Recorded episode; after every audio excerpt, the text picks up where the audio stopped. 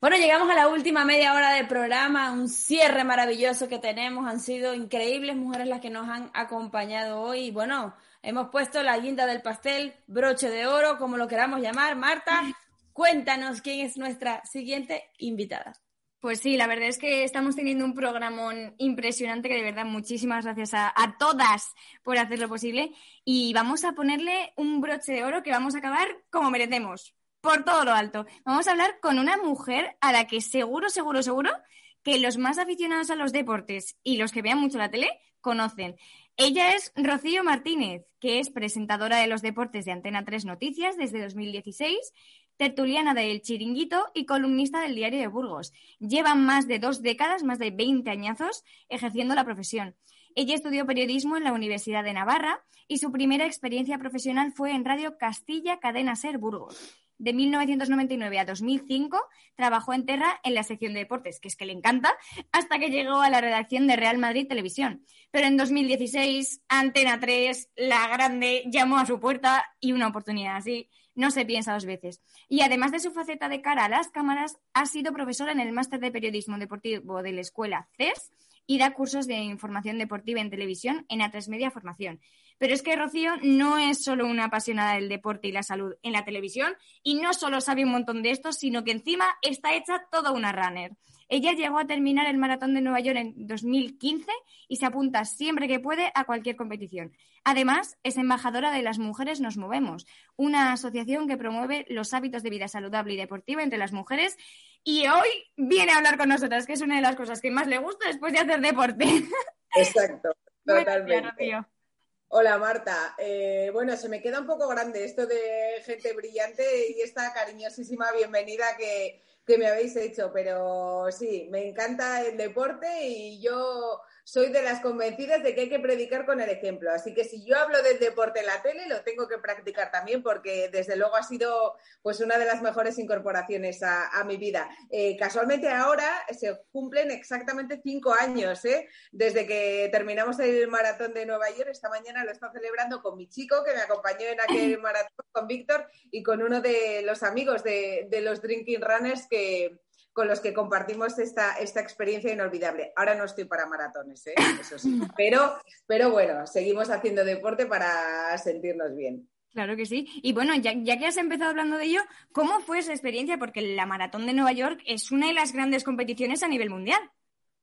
Sí, pero lo bueno que tiene además es que es muy popular. Allí, por ejemplo, hay una diferencia. Tú cuando terminas el maratón, al día siguiente todos en la ciudad llevamos nuestra medalla colgada, porque bueno, salvo a los que ganan, la medalla es la misma para todas, ¿eh? para todos. Lo corras mm. en tres horas o lo corras en, lo corras en cinco. Y nadie te pregunta además qué tiempo, qué tiempo has hecho, ¿no? Eh, yo recuerdo que había además mucha gente con discapacidad haciendo el maratón de Nueva York, que la ciudad estaba absolutamente volcada, es que no había un mm. metro donde no hubiera gente animándote, ¿no? Recuerdo, recuerdo un cartel que decía el sufrimiento es pasajero, la gloria es eterna, y claro, tú ahí cuando llegaba un momento que te habías encontrado con el muro, pero decías, es que es verdad, merece la pena sufrir un poquito porque yo, mira, yo ya soy maratoniana para toda la vida, aunque no sé si voy a poder hacer más maratones. Desde luego fue una experiencia inolvidable. ¿eh?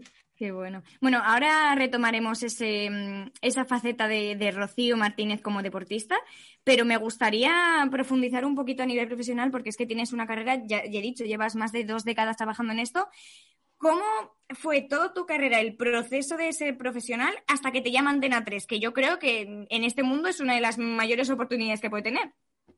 Sí, la verdad es que me siento, me siento una privilegiada, ¿eh? Cada mañana cuando me levanto, cuando entro a, Antena 3, digo, madre mía, o sea, nunca, nunca hubiera pensado ¿eh? que, iba, que iba a llegar hasta aquí. Pero bueno, yo creo que al final un poco el secreto eh, es, eh, yo por ejemplo, cuando estaba trabajando en, Real Madrid Televisión, primero sientes la responsabilidad de que estás eh, trabajando para una marca muy grande, es una de las marcas más conocidas en todo el mundo, es uno de los grandes embajadores del Real Madrid. Es verdad que a nivel televisivo, como audiencia, eh, evidentemente no tiene nada que ver la audiencia de Real Madrid Televisión con la de Antena 3, pero yo, mi filosofía de vida a la hora de trabajar es que eh, si hay solo una persona que haya decidido eh, pasar un rato contigo, encender la tele para que tú le cuentes algo, eh, esa persona merece ya que tú des, el, des el 100%, ¿no? Entonces, claro, imagínate ahora que cada día nos ven más de, más de dos millones de personas. Y es que he querido ser periodista, Marta, creo que me pasa como a ti, desde que era desde que era realmente muy pequeña. Y bueno, yo eh, si he hecho la vista atrás, es que me recuerdo de muy jovencita, escuchando mucha radio, eh, viendo mucho deporte, viendo muchos programas de información deportiva, leyéndome la prensa deportiva eh, y ahora hoy en día, pues es que lo sigo haciendo. Es que yo cuando no estoy trabajando es que me encanta estar informada. Para mí, uno de los grandes placeres del fin de semana es cogerme el periódico en papel, el periódico en papel y, disfrutar eh, informándome. Entonces, sigue siendo eh, una pasión para mí la información, tanto a nivel profesional como, como a nivel mm. personal. Entonces, claro, me siento pues una gran privilegiada por poder dedicarme eh, a lo que me gusta hacer hasta cuando no estoy trabajando, ¿no? no paras, no paras.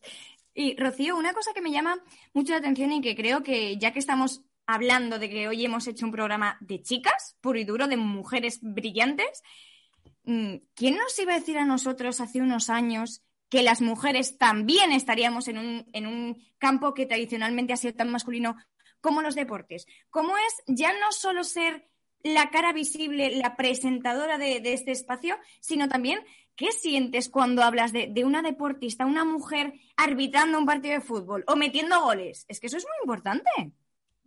Sí, es verdad que yo creo que he tenido la suerte ya de nacer en una generación, a ver, en mi generación las mujeres periodistas ya no hemos estado abriendo camino, porque ha habido otras, ¿no? Como, mm. como Olga Biza, como María Escario, que lo han abierto antes para, para nosotras. Yo es que realmente además me gustaba tanto el deporte desde que era una niña, que es que yo no sé, ahora que dicen un poco, ¿no? Esto de los roles, no, es que las niñas, el rosa, eh, bueno, es que yo hace muchos años, porque soy bastante mayor ya, eh, ya me gustaba jugar a los coches, ya me gustaba ver partidos eh, de fútbol y tampoco me sentí nunca un bicho raro, ¿no? Y mm. de hecho, yo he visto como algo normal, tampoco he sentido que estuviera abriendo ningún camino.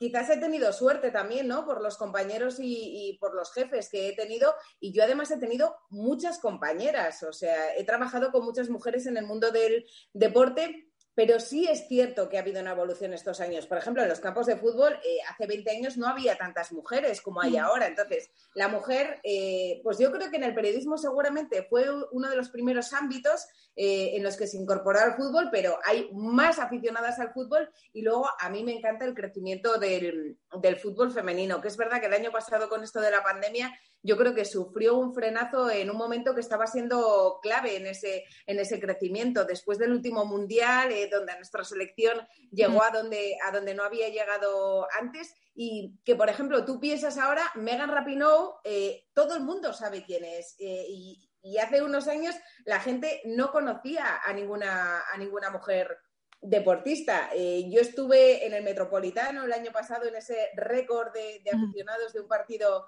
de un partido femenino. Es verdad que queda muchísimo camino por recorrer, pero claro, la liga femenina tiene muchísimos menos años que la masculina, la Champions igual, pero estamos, estamos en el camino. Yo realmente pienso en lo que era la mujer en el mundo del deporte cuando yo era una niña y pienso en lo que ven las niñas ahora, que tienen equipos absolutamente de todo para jugar, que tienen deportistas, mujeres referentes que les pueden seguir, servir de ejemplo y de, y de inspiración. Y de verdad creo que ha sido uno de los grandes cambios en la vida de la mujer, la incorporación al deporte, por no hablar eh, del deporte popular, ¿no? que es el que practico yo, que es como hago deporte para, para sentirme bien, que, que la carrera de la mujer que este año se está realizando de de forma virtual. Esto era algo impensable hace años donde, donde las mujeres no nos planteábamos eh, tanto esta necesidad de, hacer deporte que además creo que nos da mucha autoconfianza y que nos eh, hace como tener sentimiento de grupo, ¿no? Entre nosotras.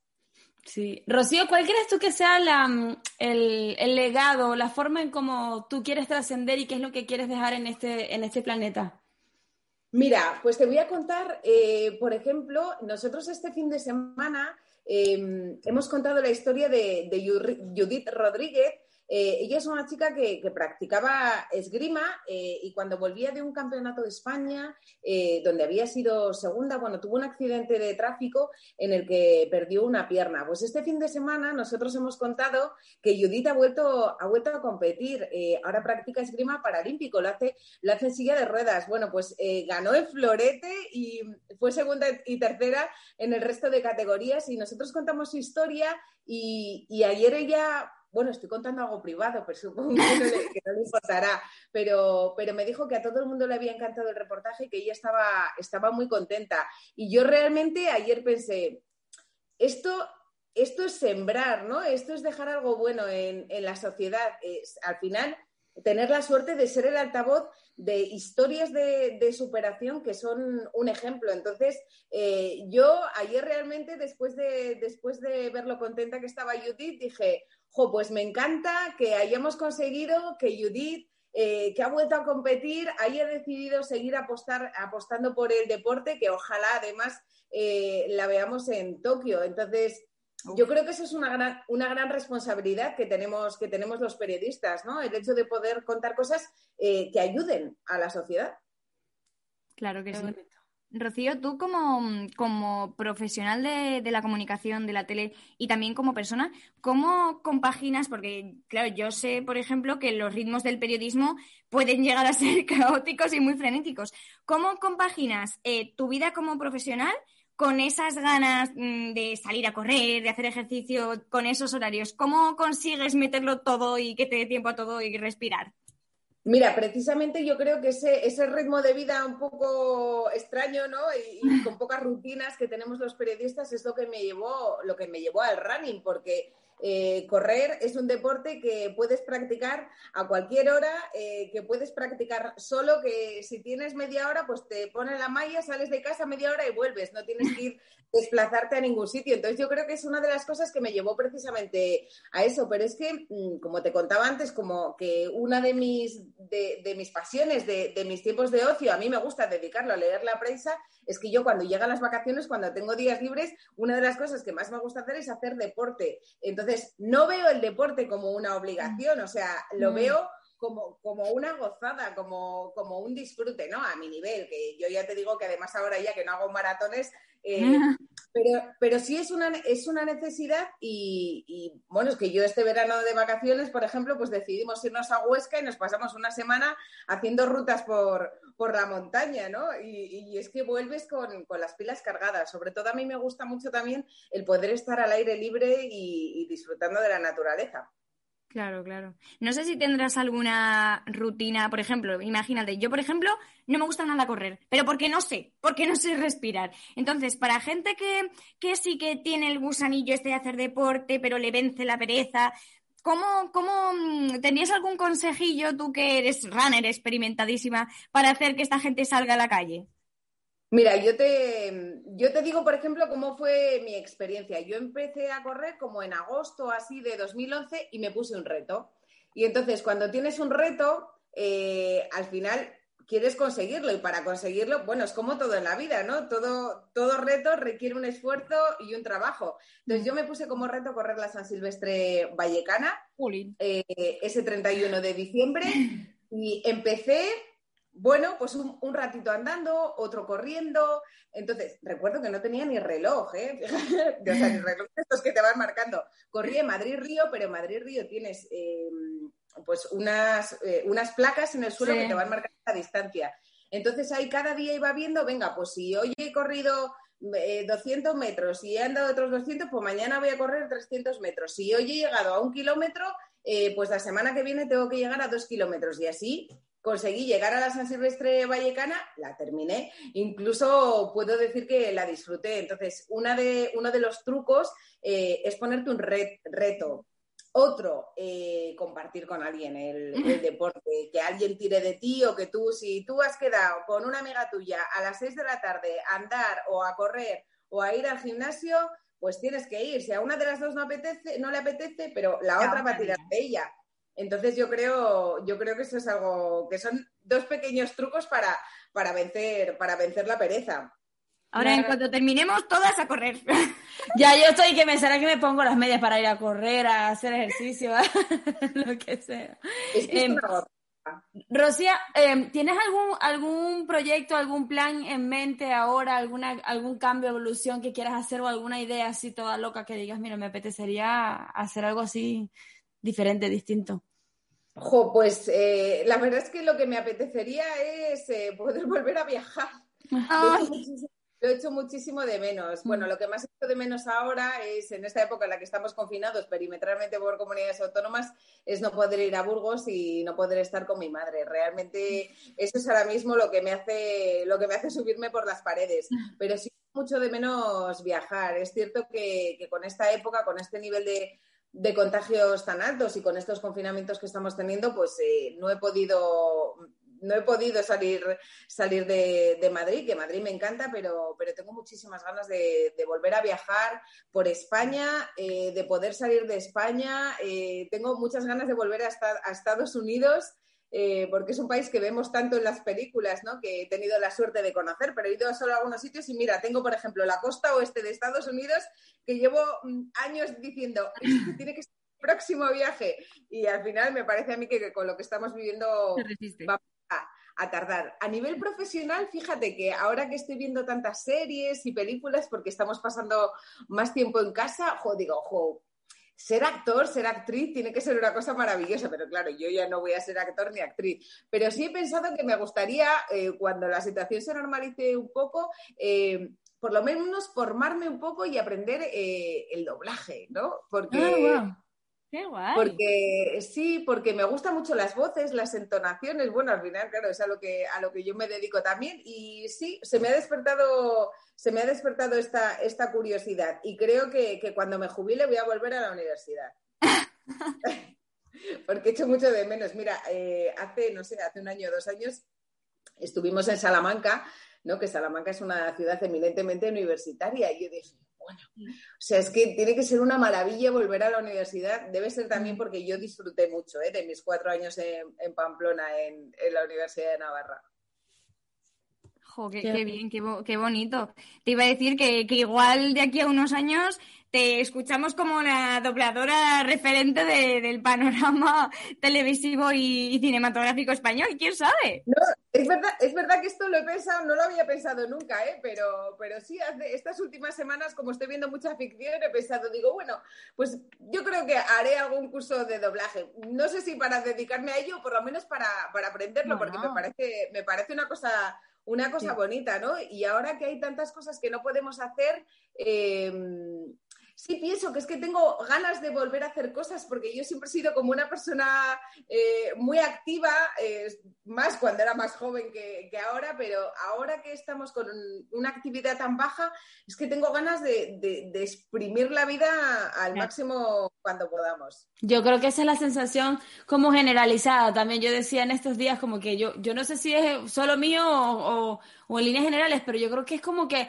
quiero aprovechar cada milímetro de, de segundo que tenga en la vida y no decir que no, sino más bien si la vida me está presentando esto o me surge esta idea, decir por qué, o sea, esto es una señal, ¿no? Entonces voy como, como, ay, con ganas de vivir más intensamente, ¿no? También. Fijaos que quizá toda esta situación del coronavirus, eso es algo bueno que nos ha dejado. El hecho de ver que la vida se puede acabar en cualquier momento hace que también tengamos muchas más ganas de hacer cosas. Sí, es que yo creo, yo tengo la sensación un poco de que estamos viviendo como con una pausa, ¿no? Porque realmente ahora estar con la gente que quieres eh, puede ser algo muy peligroso. Yo eh, estoy siendo súper estricta con todas las medidas que hay que tomar, pero echo mucho de menos el, contacto con el contacto con la gente, eh, pues el poder celebrar una reunión familiar. Fíjate, nosotras eh, mi hermana y yo le organizamos un cumpleaños sorpresa a mi madre, fue justo en febrero, a principios de febrero, eh, juntamos a más de 100 personas, a toda la familia. Y digo, de verdad es que me gustaría volver a hacerlo en cuanto termine la pandemia, en cuanto podamos juntarnos todos con, con seguridad, ¿no? Porque, porque es que al final lo más importante de la vida es la gente, ¿no? Efectivamente. Así es. Rocío, muchísimas gracias por habernos acompañado. Ha sido un inmenso placer cerrar este programa contigo. Muchísimas gracias por contar conmigo y, nada, un abrazo muy grande, que podamos volver pronto a nuestra vida, a nuestra vida normal y que, y que todo el mundo que, que está sufriendo, que está mm. sufriendo ahora, pues es que de verdad que se termine ya porque, porque es que es horroroso ver las colas del hambre, es horroroso ver todas las pérdidas, la gente que se está muriendo sola en los hospitales. Eh, yo digo, yo que, que tengo la suerte ¿no? de seguir trabajando, que tengo la suerte ahora mismo de, de estar bien me parece horroroso, así que pongamos todos de nuestra parte para que, para que podamos volver a nuestra vida normal y que esta próxima entrevista podamos hacerla juntas, ¿no? ojalá, ojalá, en persona. Así es. Muchísimas gracias, Rocío. Con ella nos despedimos de este maravilloso programa, no sin antes darle las gracias a, por supuesto, mi querida Marta, por haber estado con nosotros de nuevo otro lunes. Enrique Jurado, el director de este barco, Sergio Alberto y David Cantarero desde los controles de Libertad FM y nuestro querido Tony Sánchez, quien les habló, Andrea Villamizar. Nos despedimos. Un beso grande hasta la próxima semana. Chao, chao. ¡Feliz lunes!